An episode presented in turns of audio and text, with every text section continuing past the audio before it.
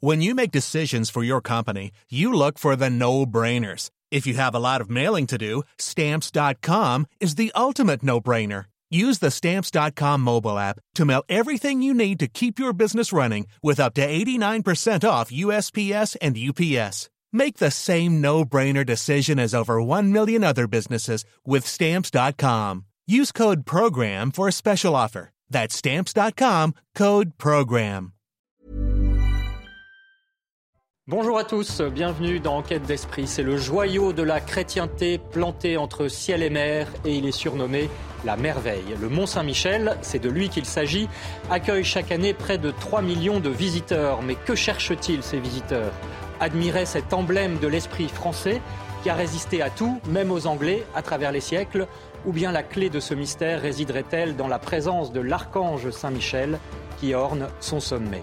Saint-Michel qui est aussi un symbole de victoire spirituelle sur le mal que nous venons de célébrer à Pâques. À l'occasion du millénaire de l'abbaye du Mont-Saint-Michel, nous rendons hommage donc à ce symbole de résistance politique et spirituelle contre vents et marées.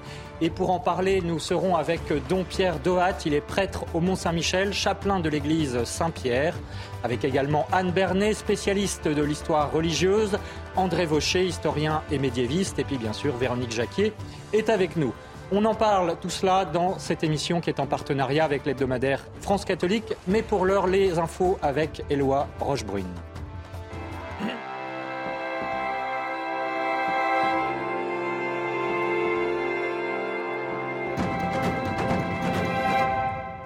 Bonjour Éloi, et pour commencer, une église méthodiquement saccagée et profanée à Angers. Bonjour Émeric, bonjour à tous. On débute ce journal avec le saccage de l'église de la Madeleine à Angers. 12 statues ont été décapitées et le ou les individus ont tenté d'ouvrir le tabernacle dans un quartier sans histoire. La communauté paroissiale est touchée au plus profond d'elle-même. Le reportage de Jean-Michel Decaze. En entrant dans l'église, les paroissiens sont sous le choc. Les statues ont été décapitées méthodiquement.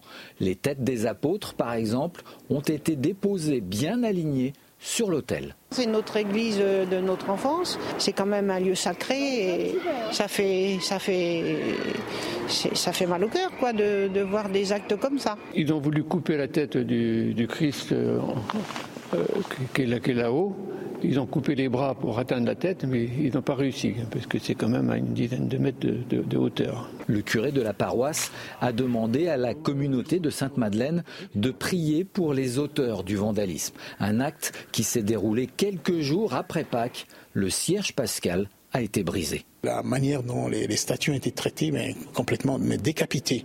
Alors ça, ça, ça, m'a vraiment, je me suis senti un peu vraiment touché dans, ma foi, quoi. Parce c'est pas que des pierres, donc c'est quand même les, symboles un peu de, notre foi. On a eu pendant les fêtes de Pâques euh, huit baptêmes, ce sont des, adultes, donc on, voilà, on sortait euh, de ces belles célébrations avec euh, ces belles choses qui se sont passées, comme si on ces faits voulaient nous ravir un peu notre joie de, de chrétiens. Et j'ai redit à mes chrétiens ce matin, voilà, que nous restons vraiment en dans le Christ et qu'on ne se laisse pas ravir notre espérance et notre joie.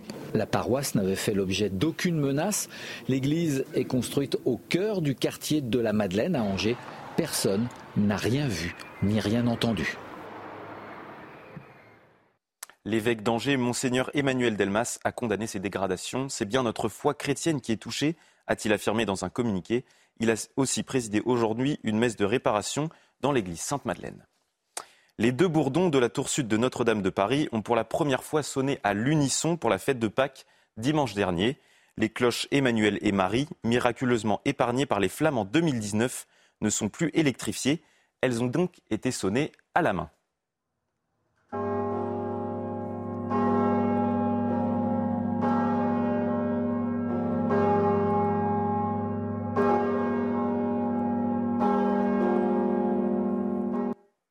Le quatrième, anniversaire de Notre-Dame a été marqué par la visite d'Emmanuel Macron sur le chantier de la cathédrale en compagnie de l'archevêque de Paris, monseigneur Laurent Ulrich. Cette visite a été l'occasion pour le chef de l'État de faire le point sur l'avancée du chantier et notamment sur la reconstruction de la chapelle de la flèche qui a débuté jeudi. La réouverture est prévue pour fin 2024. Les chrétiens orthodoxes ont célébré hier la fête de Pâques à Jérusalem, le nombre de fidèles pouvant accéder à l'intérieur du Saint-Sépulcre pour la cérémonie du feu sacré a été limitée à 1800 au lieu de plusieurs milliers. Une décision prise par la police de Jérusalem par mesure de sécurité, soutenue par les, par les autres églises. Le patriarcat grec orthodoxe a quand même invité tous ceux qui le veulent à participer à la cérémonie. Les explications sur place de Marie-Armelle Beaulieu, rédactrice en chef de Terre Sainte Magazine.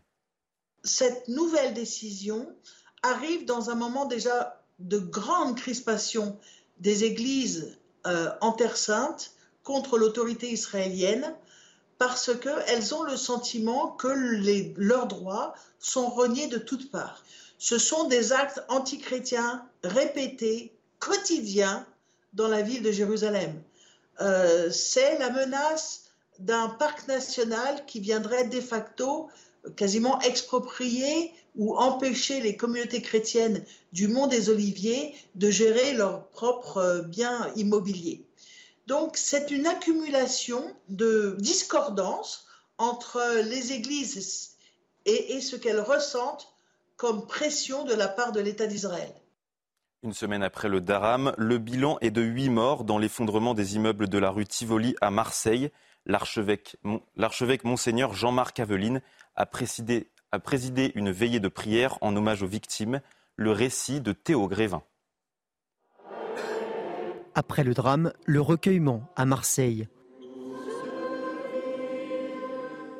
Une veillée de prière s'est tenue en l'église Saint-Michel, située dans le quartier de la tragédie.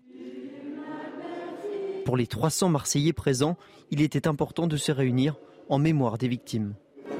Le besoin d'être euh, dans une église et d'avoir quelque chose qui, nous ressource, parce que sinon, si on n'a pas de foi, bah, il ne reste, reste plus rien. La cérémonie était présidée par l'archevêque de Marseille, Monseigneur Aveline. Ce soir, c'est pour accompagner de notre compassion et de notre prière tous ceux qui sont affectés par cet événement que nous sommes venus dans cette église. Une église touchée directement par la perte d'une fidèle.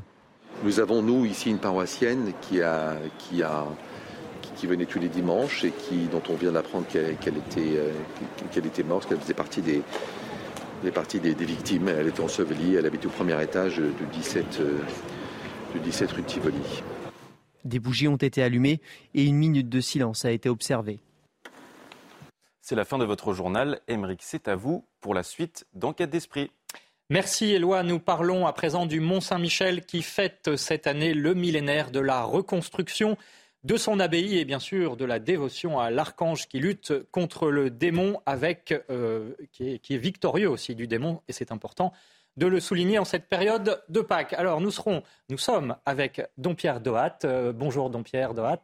Merci d'être avec nous. Vous êtes prêtre de la communauté Saint-Martin. Vous desservez l'église Saint-Pierre qu'on appelle sanctuaire du Mont Saint-Michel, vous nous direz pourquoi, et qui se trouve au centre du mont, en dessous de l'abbaye. Vous êtes donc le montois de cette émission. Avec nous également Anne Bernet, bonjour. Bonjour. Merci d'être avec nous. Vous êtes l'auteur de très nombreux ouvrages d'histoire de l'Église et de spiritualité, en particulier ce livre de référence, Enquête sur les anges, qui vient d'être réédité en poche chez Artege. Avec nous également André Vaucher, bonjour. Bonjour. Merci d'être avec nous. Vous êtes historien et médiéviste, membre de l'Institut, et vous avez participé à ce très beau livre, Saint-Michel, c'est son nom, qui est publié au CERF, livre d'histoire, mais aussi avec énormément de, belles images, de belles représentations de l'archange Saint-Michel. Et puis on notera aussi récemment euh, une étude que vous avez publiée sur les sanctuaires chrétiens d'Occident, toujours au CERF.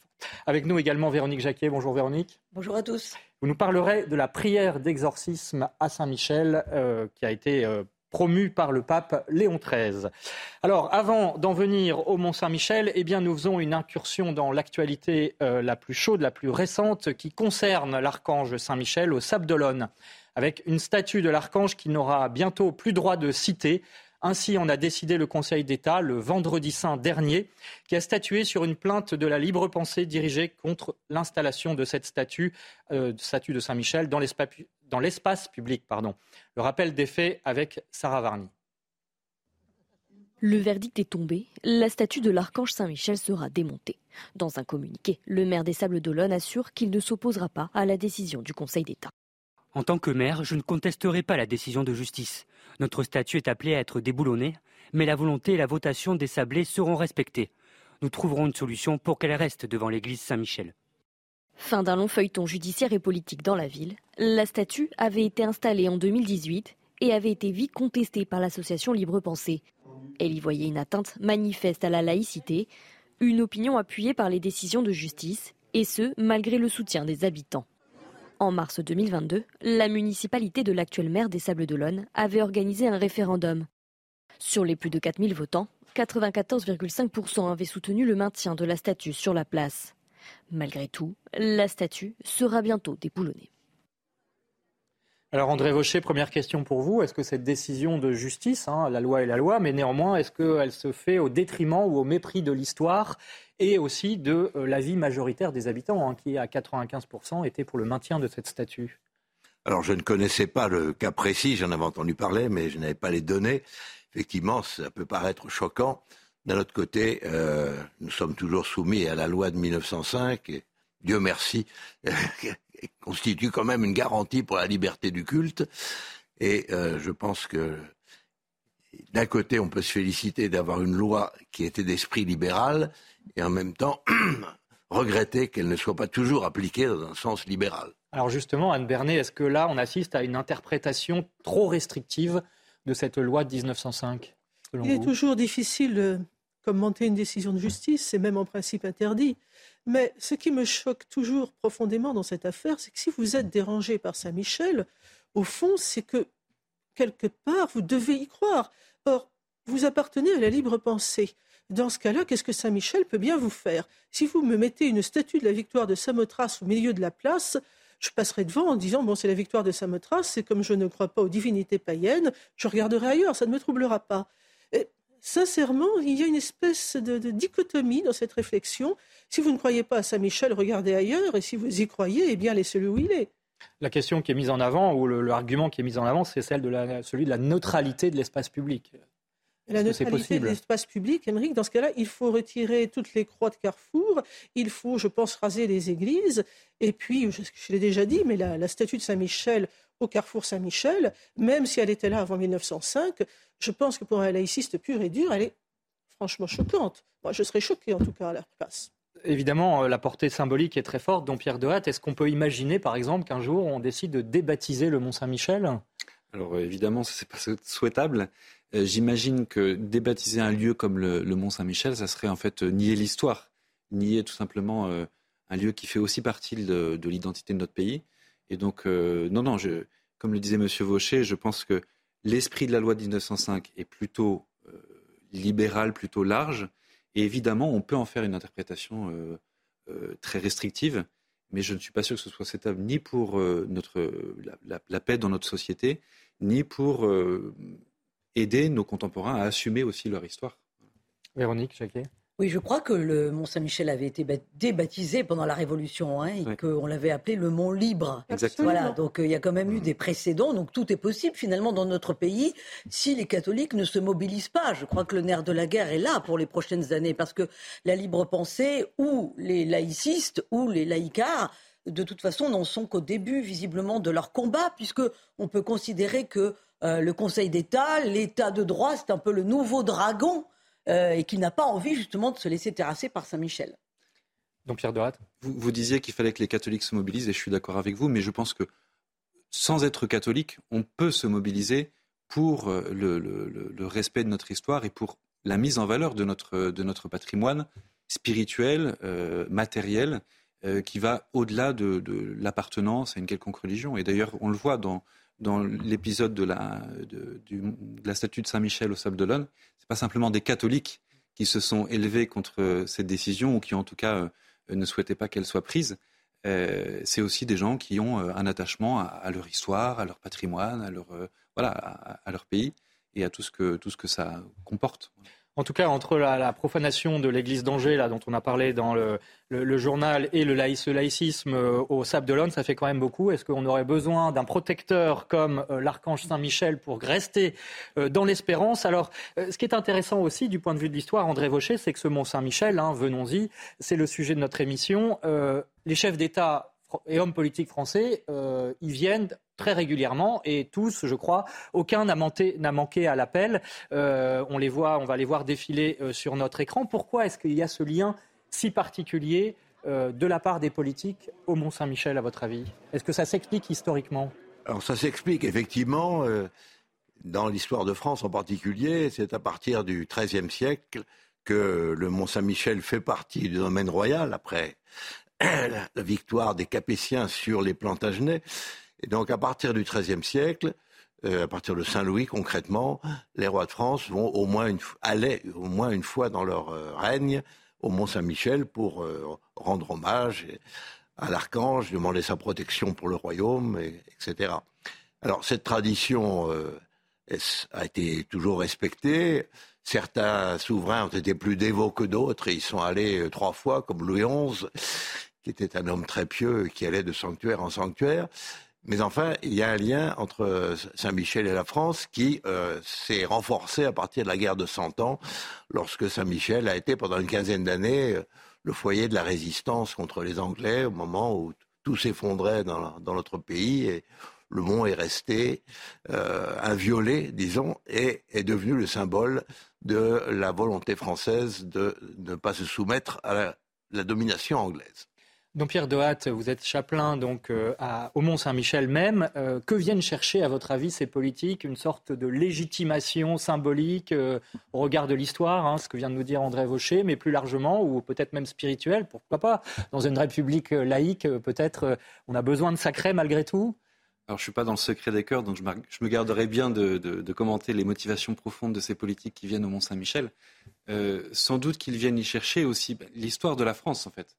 Euh, et, créer ce lien entre l'histoire de, la France et leur propre projet politique. Euh, après, la continuité n'est pas toujours évidente à, discerner, euh, mais certainement que c'est ce qu'ils viennent y chercher. dans le Mont Saint-Michel, voilà, il y, a ce symbole de, la France, ce symbole de la résistance, ce symbole de la permanence d'une identité, qui viennent sans doute chercher et à laquelle ils viennent se rattacher, sans doute. Anne Bernet, est-ce que aussi euh, l'archange Saint-Michel, on, va en parler bien sûr largement, mais euh, après la pub, c'est aussi un archange protecteur. Est-ce que euh, cette protection, elle se, elle se transmet d'une certaine manière, peut-être diffuse chez tous nos concitoyens aujourd'hui?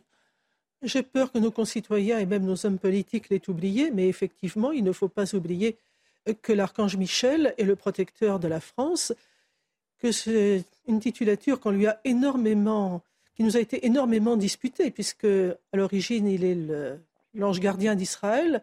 À partir de la christianisation de l'Empire romain, Constantin s'empare de Michel, et puis avec l'effondrement de Rome, ce sont c'est Charlemagne qui va vouloir en effet relever cette protection du Michel sur l'Empire carolingien, et à partir de ce moment-là, nous sommes en effet sous la protection de l'archange, qui va devenir M. Vaucher le rappelait tout à l'heure, le, protecteur particulier de la, maison de Valois, de la dynastie des Valois, avec en effet une, une volonté de se placer sous sa protection, peut-être marquée aussi par le fait qu'avec la, la, guerre de Cent Ans, la chevalerie française est obligée de renoncer au patronage de Saint-Georges, qui est le patron de l'Angleterre. Mais il ne faut pas se demander pourquoi on a copié le Mont-Saint-Michel un peu partout en Europe, parce qu'on va nous, disputer ce patronage de Michel. Alors l'a-t-on copié ou le Mont Saint-Michel a-t-il aussi euh, copié le Mont Gargano, par exemple, euh, en Italie? En tout cas, effectivement, c'est une dévotion qui traverse l'Europe et qui incarne peut-être même l'Europe. Dernière question avant la pub, André Vaucher. Oui. Je voudrais simplement rappeler quand même que le Mont Saint-Michel français est une succursale, si je peux m'exprimer ainsi, de façon un peu rude, euh, du Mont Saint-Michel primitif en Occident, qui est le Gargano. Le Gargano, c'est en Pouille, en Italie du Sud, et c'est là que le, y aurait eu une apparition de l'ange Saint-Michel, de l'archange Saint-Michel au cours du 5e siècle. Donc le culte est attesté dans le Gargano euh, dès cette époque, et c'est à partir du Gargano que les le culte va se diffuser euh, à Rome d'abord et puis ensuite dans toute la chrétienté. Alors, euh, on a souligné l'importance du culte de Saint-Michel dans l'histoire de France, mais c'est plutôt au niveau européen qu'il faudrait situer ce phénomène, parce que le culte est un culte extrêmement bien diffusé dans la chrétienté. Et quand nous parlons de chrétienté, n'oublions pas que l'Orient la chrétienté orientale, les églises orthodoxes, la Russie, euh, vénèrent tout autant Saint-Michel que nous. Donc ne soyons pas trop franco-français dans notre approche du, culte de Saint-Michel. Il se trouve que l'actualité, évidemment, nous mène en France au Mont-Saint-Michel, plus particulièrement à l'occasion de ce millénaire. Nous en parlons avec nos invités dans Enquête d'Esprit, juste après la pub, cette protection. De quoi, finalement, Saint-Michel le Mont-Saint-Michel nous protège-t-il? Est-il En quoi est-il un lieu de résistance? Eh bien, on voit cela juste après quelques instants de publicité. Vous restez avec nous. À l'occasion du millénaire de la reconstruction de l'abbaye du Mont-Saint-Michel en France, donc nous partons à la découverte aussi du symbole spirituel que représente l'archange Saint-Michel. Pourquoi est-il si important de le redécouvrir, de le découvrir ou de le redécouvrir pour aujourd'hui. Nous sommes avec Don Pierre Dohat, il est prêtre au Mont-Saint-Michel, Anne Bernet, auteur de notamment Enquête sur les anges chez Artege, André Vaucher, historien de l'Institut, auteur co-auteur d'un ouvrage monumental sur Saint-Michel aux éditions du Cerf, et bien sûr Véronique Jacquier est avec nous. Elle nous parlera du pape Léon XIII et de sa prière d'exorcisme à Saint-Michel. Alors, à partir de ce mois d'avril, eh bien, vont s'ouvrir les festivités du millénaire du Mont-Saint-Michel, les mille ans de la reconstruction de l'abbatiale. Donc, euh, des chroniques de l'époque, d'ailleurs, en attestent, attestent de cette date de début des travaux, mais surtout, il faut se replonger dans l'ambiance de l'époque pour comprendre l'importance du Mont-Saint-Michel. Regardez ce reportage, il est signé Jean-Michel Decaze. Il y a mille ans, cette abbatiale, elle est célèbre dans toute l'Europe. Les pèlerins viennent par dizaines de milliers chaque année. Le mont est probablement, il y a mille ans, plus important que Saint-Jacques de Compostelle. Aujourd'hui encore, le mont Saint-Michel attire en plus des touristes 1,5 million à 2 millions de pèlerins chaque année. Ils viennent toucher le ciel. Et à partir de ce mois d'avril, laïcs et religieux vont fêter les 1000 ans de la construction de l'abbatiale. Le défi extraordinaire pour euh, les bâtisseurs, les moines, euh, les commanditaires et, et les tailleurs de pierre, les maçons, les charpentiers qui ont travaillé là pendant quelques décennies, c'était de poser une église de 80 mètres de long à la pointe d'un rocher qui fait 80 mètres d'eau. L'histoire du Mont Saint-Michel a commencé bien avant. Dans un songe, l'archange Saint-Michel ordonne au moine Aubert de construire une église à l'embouchure du Couesnon. Nous sommes en 708. À quelques kilomètres, dans la commune d'Avranches, est exposé le crâne de Saint-Aubert, authentifié grâce au carbone 14. Mais retour au Mont Saint-Michel. Je ne sais pas si elles ouvrent les portes du ciel, mais en tout cas, elles ouvrent les la demeure de l'archange.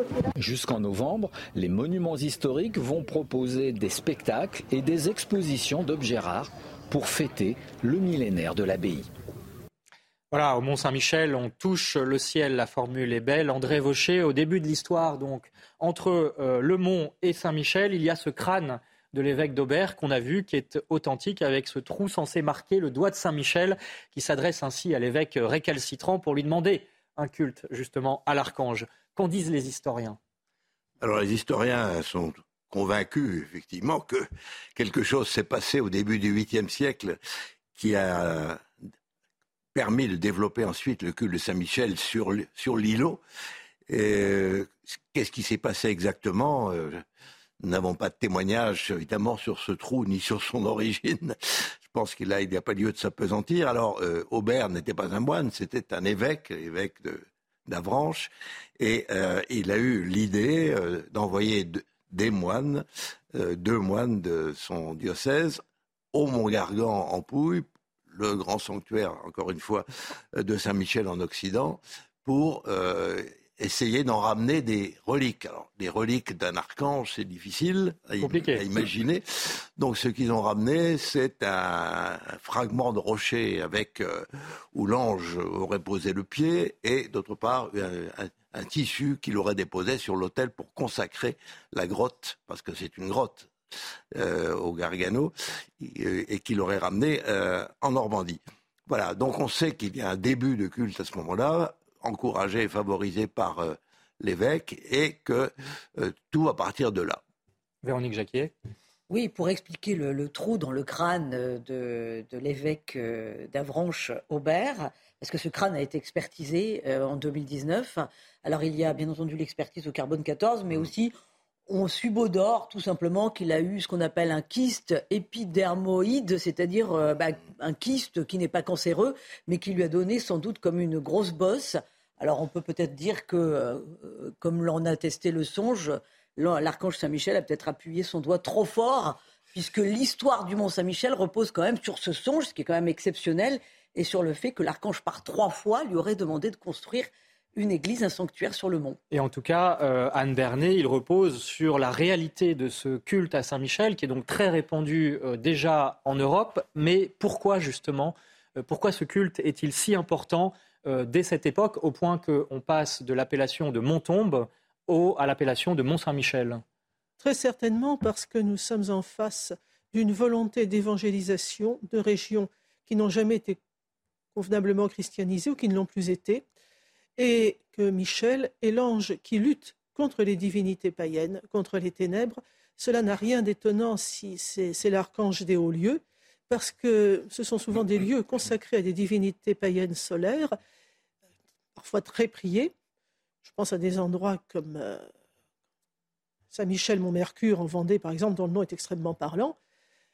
Michel est celui qui va éradiquer ces puissances des ténèbres, qui va les chasser. En Allemagne, c'est le, Michaelsberg, où en effet la, légende raconte que Saint Boniface a assisté au combat terrible de Saint Michel contre, contre Satan, combat tellement terrible que l'archange y a laissé des plumes au sens le plus exact du terme. Malheureusement, les protestants les ont brûlés, donc on ne peut pas faire d'analyse au carbone 14 et quoi que ce soit.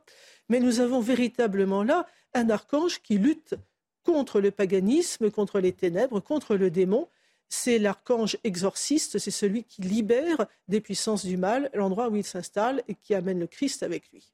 Mais est-ce qu'il y a aussi à cette époque-là une dimension temporelle, un besoin de protection temporelle contre, euh, je ne sais pas moi, des invasions ou euh, euh, qu'est-ce qui fait aussi que le culte à Saint-Michel à ce moment-là émerge en France au Mont-Saint-Michel? Comme cela vient d'être dit, Saint-Michel est un, saint qui a été utilisé par l'Église au moment de la christianisation pour euh, éliminer des, divinités païennes. Et il faut remarquer que les sanctuaires de Saint-Michel sont toujours liés à des montagnes ou à des éminences. En tout cas, euh, le mont Saint-Michel lui-même est un mont, même si ce n'est pas des altitudes euh, vertigineuses. Alors, ou bien des, monts, ou bien, et à la fois des, des, creux, parce que le mot haut en latin, altus, signifie à la fois haut et profond. Donc euh, on a à la fois des grottes comme euh, au Mont Gargan et, euh, des sommets. Et à Saint-Michel, les fouilles récentes ont montré que l'évêque Aubert, dont on vient de parler, avait fait creuser une grotte à la similitude du Mont Gargan parce que Saint-Michel était vénéré dans les cavités, dans les grottes, d'où il était censé expulser les divinités païennes. Alors ça, c'est une première justification. Ensuite, euh, le culte s'est développé, mais euh, il faut souligner que le, Mont Saint-Michel n'a jamais été un sanctuaire thaumaturgique. Il y a eu des guérisons, mais on ne venait pas fondamentalement à Saint-Michel pour être guéri de telle et telle maladie, ne serait-ce que parce qu'il n'y avait pas de véritable relique. Voilà. Donc on y vient pour à la recherche d'un salut, euh, pour déposer une prière, une supplication, mais pas pour toucher une relique qui aurait un effet thérapeutique. Alors, il y a eu effectivement à travers euh, les siècles énormément de, pèlerinages, notamment au Moyen Âge, hein, donc, euh, dont vous êtes le spécialiste, André Vaucher, euh, au Mont Saint-Michel. Mais aujourd'hui encore, alors peut-être sont moins pèlerins, environ 3 millions, c'est quand même un des lieux les plus visités de France, dont Pierre Dohat. Que viennent chercher ces visiteurs, touristes ou pèlerins, je ne sais? Effectivement, on a tous les profils. On a des, gens qui, viennent comme touristes, on a, il y a aussi des pèlerins qui viennent au Mont Saint-Michel. C'est encore un lieu, ça se sait peu, mais euh, où se rendent beaucoup de pèlerins qui viennent à pied depuis parfois très loin. Euh, il y a cette fameuse traversée de la baie hein, qui est très célèbre. Euh, donc ça, il y a de nombreuses personnes qui viennent encore aujourd'hui au Mont Saint-Michel avec cette intention spirituelle.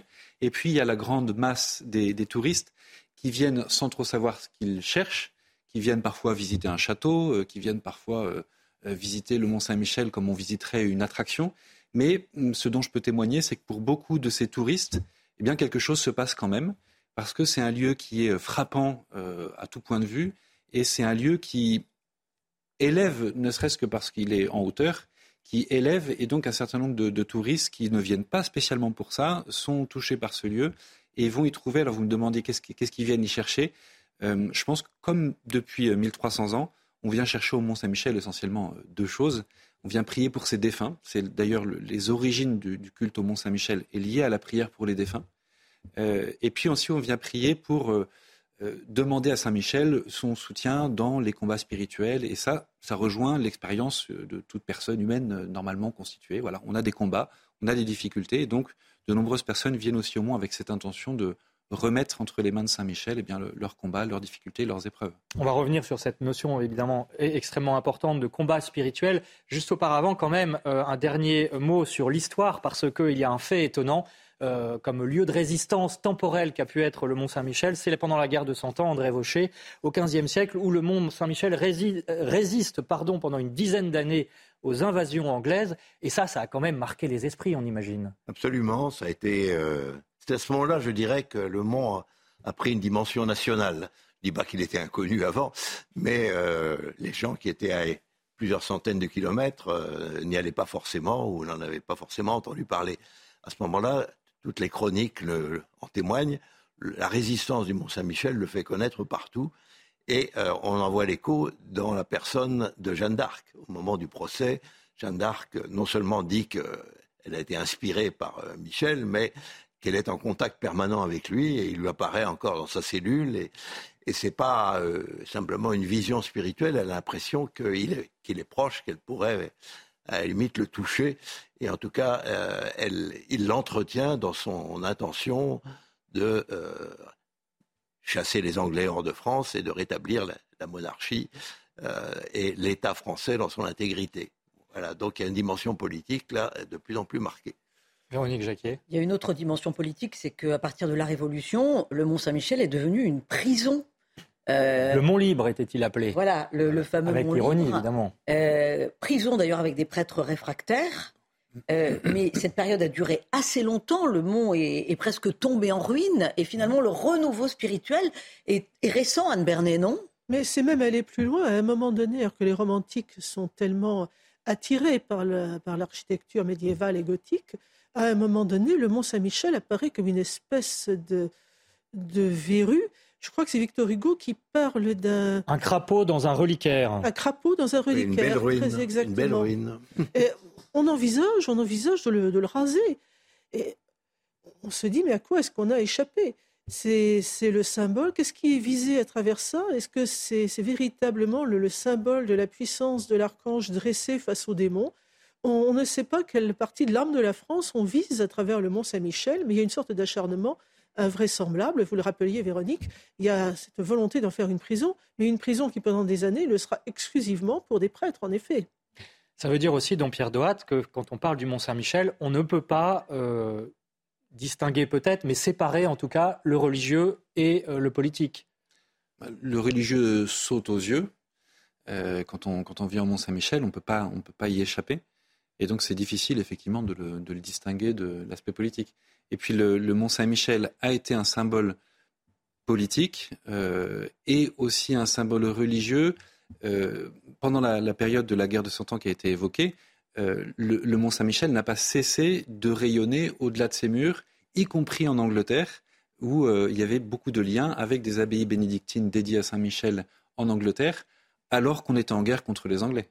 voilà, c'est assez à la fois on peut difficilement le distinguer et en même temps le mont a eu un rayonnement autre que simplement politique dans son histoire. Mais est-ce qu'encore aujourd'hui, on a parlé donc de, ces 3 millions, euh, près de 3 millions de, touristes qui viennent, c'est un lieu d'évangélisation pour l'Église, puisque donc il y a euh, cette paroisse dont vous êtes le chapelain, la paroisse Saint-Pierre, qu'on appelle aussi sanctuaire du Mont Saint-Michel. Au-dessus, il y a l'abbaye avec des moines qui ont été rétablis dans les années 60. Euh, est-ce que véritablement, on peut dire que c'est un lieu stratégique pour l'Église que ce Mont Saint-Michel En tout cas, c'est clairement l'intention de, c'était clairement l'intention de monseigneur Le Boulch ces dernières années. C'est l'évêque d'Avranches. Voilà, l'évêque d'Avranches jusqu'à il y a quelques jours, qui vient d'être nommé archevêque de Lille, euh, enfin l'évêque de Coutances plus précisément. Euh, c'était son intention de, refaire du Mont un haut lieu spirituel. avec l'arrivée du tourisme de masse, c'est vrai que le, sanctuaire a pu être dépassé pendant plusieurs décennies, parce que c'était très, très énorme le, nombre de personnes qui venaient. Mais c'est certain que dans la présence, à travers la présence des fraternités monastiques de Jérusalem à l'abbaye du Mont-Saint-Michel, euh, la présence de prêtres au service du sanctuaire et donc au service directement des pèlerins et des touristes qui se rendent au Mont-Saint-Michel, il y a l'intention euh, de l'Église de, montrer sa présence et puis d'accueillir ces gens qui viennent de partout avec des attentes différentes, mais de les accueillir et puis de leur annoncer le Christ, la libération qu'il nous, apporte à travers euh, l'action de, Saint Michel. Alors justement, euh, parlons-en, euh, Véronique, avec notamment cet exemple célèbre du pape Léon XIII qui a rédigé une prière à l'archange Saint Michel après avoir eu une vision du démon et s'en est suivi aussi un curieux dialogue. Ça, c'est moins connu. Alors, le dialogue précède la vision. Enfin, les deux, euh, on peut les englober en même temps, mais d'abord, il faut expliquer le contexte. Nous sommes le 13 octobre 1884. Euh, euh, le pape Léon XIII vient de célébrer la messe au Vatican. S'ensuit une réception il reçoit des invités, enfin, ce qui est assez classique, des personnes venues le saluer. Tout d'un coup, il lève les yeux euh, au-dessus d'une personne euh, et il reste comme euh, absorbé entre terreur et émerveillement. Donc tout le monde comprend qu'il se passe quelque chose. Léon XIII racontera plus tard avoir eu une vision qui suivait donc un curieux dialogue deux voix qui, qui, venaient comme du tabernacle. La première qui était la voix gutturale de Satan, disant d'une façon orgueilleuse, je peux détruire ton Église. Et une voix très douce, celle du Christ, lui répondant, tu le peux, fais-le donc. Satan lui demande du temps entre 75 et 100 ans et un plus grand pouvoir sur ceux qui se mettent à son service. Et Jésus lui répond, tu as le temps, tu auras le pouvoir, fais avec cela ce que tu veux. C'est déconcertant quand même comme dialogue. Hein voilà. Alors ensuite, Léon XIII voit la terre plongée dans les ténèbres et des démons comme sortant de l'abîme pour s'attaquer à l'Église et détruire les œuvres de l'Église. Ça, dans sa vision, c'est très très clair. Saint Michel apparaît alors et refoule les démons dans l'abîme. Alors que se passe-t-il après cette vision? Eh bien, Léon XIII part s'enfermer dans son bureau. Euh, il écrira donc une prière, une prière qu'on peut qualifier d'exorciste, euh, donc la fameuse prière à l'archange Saint-Michel, avec obligation à l'époque, puisqu'on est en 1884, qu'elle soit lue à la fin de chaque messe par les évêques et les prêtres du monde entier. Voilà, et vous allez voir s'afficher sur votre écran un extrait de cette prière. Hein. Saint Michel Archange, défendez-nous dans le combat. Euh, Anne Bernet et puis Don Pierre Dohat, euh, un commentaire sur ce qui vient d'être dit, sur la réalité de ce combat contre le mal mené par l'Église avec l'archange Saint Michel qui est aussi euh, qui a été signalé par d'autres papes plus récents comme Paul VI, hein, qui parlait des fumées de Satan qui sont entrées dans le peuple de Dieu, qui parlait même d'autodestruction. Les mots sont terribles, euh, mais quelle est la réalité de ce combat? Et, en même temps, est-ce que c'est un combat qui est victorieux, Anne Bernet C'est un combat qui ne peut être que victorieux, puisque l'enfer ne l'emportera pas sur l'Église ni sur le Christ. Par conséquent, il ne peut être que victorieux. Mais comme vous le rappeliez à l'instant, nous sommes dans cette période que voit Léon XIII avec ces, tentatives diaboliques pour détruire l'Église qui peuvent à certains moments nous sembler absolument épouvantables, la situation désespérée. Mais nous avons déjà emporté la victoire, le Christ a vaincu et à la fin, en effet, Michel refoulera l'antique dragon, le diable, dans les enfers pour l'éternité. Donc Pierre Dohat, est-ce que c'est cette certitude de la victoire euh, de Dieu sur le mal, hein, en quelque sorte, que représente l'archange Saint-Michel, que viennent chercher aussi euh, ces pèlerins, peut-être euh, intuitivement, sans le, conscientiser, l'intellectualiser, mais, mais, qui est réel au Mont Saint-Michel? Sans doute, sans doute que c'est ce qu'ils viennent chercher. et aussi la certitude d'une victoire, ou plutôt la consolation de savoir que à travers telle et telle épreuve, euh, ils vont pouvoir, euh, avec la grâce de Dieu et avec l'intercession de Saint Michel, traverser ces épreuves et, obtenir la victoire.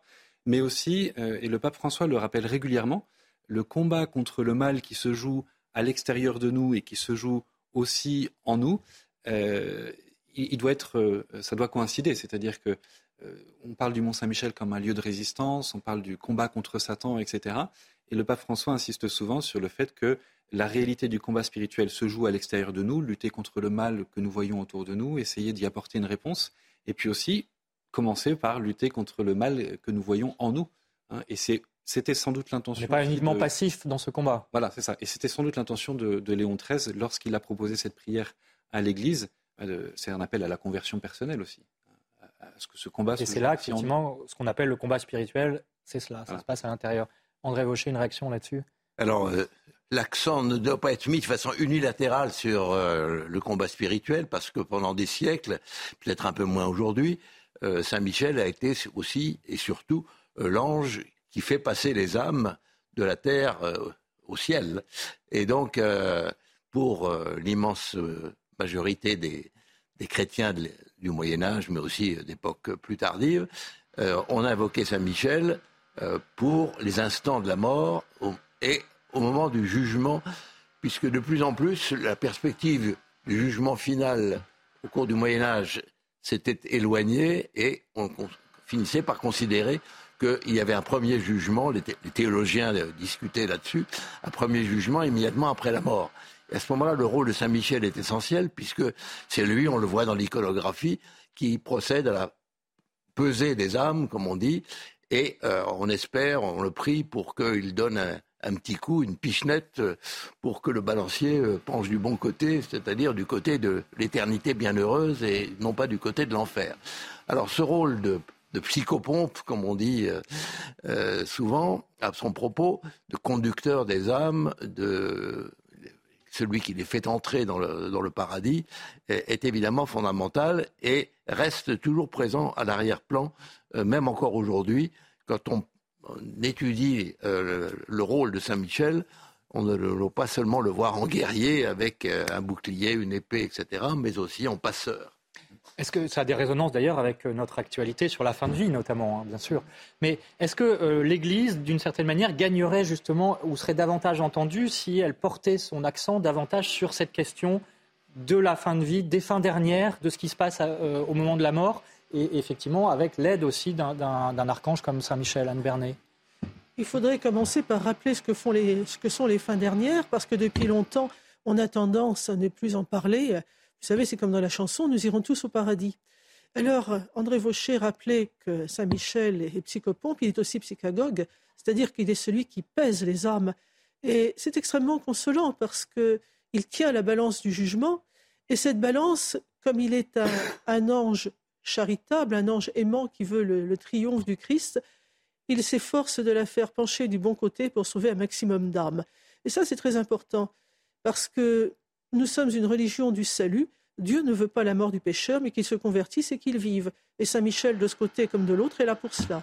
Donc Pierre de Hatt, là-dessus? Je pense que l'Église porte ce message et cette bonne nouvelle concernant les fins dernières. Euh, peut-être plus fortement, il faudrait l'exprimer plus fortement aujourd'hui sans doute, En tout cas, c'est vrai que ça fait partie du, cœur du message chrétien. Nous, sommes une religion du salut, comme ça a été dit. Nous sommes une religion qui annonce une bonne nouvelle. Euh, voilà.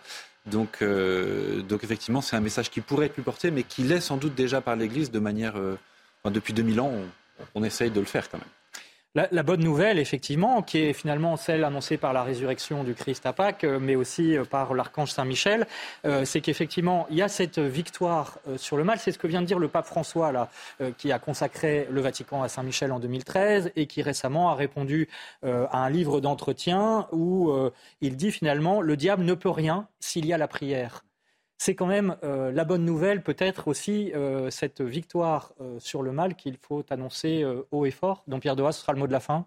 C'est très frappant comment le, pape François nous ramène souvent à cette réalité du combat et en même temps la perspective, l'espérance dans la victoire et la, sécurité que nous avons, et bien que à la fin le Christ l'emporte et que, Dieu l'emporte malgré les combats que nous traversons tous. Alors, puisqu'on a encore une poignée de secondes, je voudrais aussi le, citer plus largement, puisqu'il dit qu'il y a une, séduction euh, plus euh, subtile du démon qui est de prendre possession poliment de l'âme. Hein, ce sont ses propres mots, le pape François. Euh, l'âme qui ne prend pas soin d'examiner sa conscience ne le remarque pas, et par tiédeur spirituelle, eh bien, elle laisse entrer le démon et il stigmatise en quelque sorte, comme il l'a fait à plusieurs reprises, la mondanité spirituelle. Donc là aussi, un danger euh, qui peut laisser entrer le démon, Anne Bernet Le démon n'entre que là où on lui ouvre la porte. C'est la, vérité. Si vous ne lui ouvrez pas la porte, il n'entrera pas. C'est pas plus compliqué que ça. Donc il faut simplement penser à verrouiller les portes de son âme. Voilà, et eh bien ce sera le mot de la fin. Merci beaucoup à tous d'avoir éclairé à la fois ce millénaire qui s'ouvre du mont au Mont Saint-Michel, millénaire de la reconstruction euh, de l'abbatiale. Merci Anne Bernet. Je signale l'enquête sur les anges, votre livre euh, publié chez Artege en poche. André Vaucher, le, ce très beau livre sur Saint-Michel aux éditions du Cerf, dont Pierre Dohat. Donc on peut vous retrouver au Mont Saint-Michel, hein, à l'église Saint-Pierre. Véronique Jacquier, euh, un dernier mot sur euh, l'hebdomadaire France catholique qui fait sa une sur Saint-Michel, justement. Voilà, le millénaire du Mont, première pause, donc, euh, non, pause de la première pierre de l'abbatiale il y a mille ans. Un numéro où on vous propose des angles qui n'ont pas été évoqués dans l'émission, par exemple les bonnes adresses pour faire le pèlerinage en traversant la baie, ou bien encore un entretien avec M. Guggenheim sur l'exportation de la culture telle qu'elle a été prodiguée par les moines et telle qu'elle a rayonné ensuite en Occident. C'est à retrouver donc euh, sur abonnement ou sur france-catholique.fr. Voilà, et sur les réseaux sociaux qui s'affichent également sur votre écran. Euh, merci à Aurélie Lucano pour l'édition de cette émission. Merci à vous de l'avoir suivi. La semaine prochaine, vous retrouverez Véronique, euh, justement, avec Anne Bernet également, pour parler de martyrs, martyrs de la commune en 1871 qui seront béatifiés à Paris. Mais pour l'heure, bien sûr, l'info continue sur CNews.